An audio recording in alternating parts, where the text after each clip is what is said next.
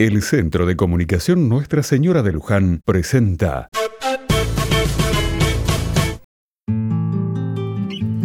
Otra mirada. Un 12 de marzo, la Asamblea General del Río de la Plata, conocida como Asamblea del año 13, sancionó el decreto sobre la extinción del tributo indígena y derogó la mita, la encomienda y el llana conazgo, declarando a los indígenas hombres libres con iguales derechos que el resto de los ciudadanos. Muchas veces nosotros entendemos que desde allí finalizó la esclavitud y que desapareció la segregación del pueblo indígena. Esto es un tema que no ha concluido.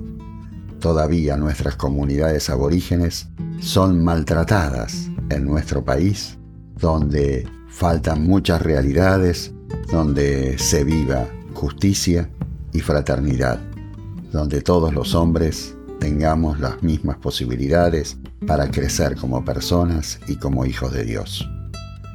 Últimamente hemos visto distintos incidentes, tanto en Chile como en Argentina, de la comunidad mapuche.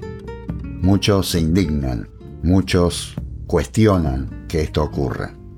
La violencia no es camino para nada, pero también debemos mirar la violencia que hemos ejercido durante cientos de años contra las comunidades nativas de nuestro territorio.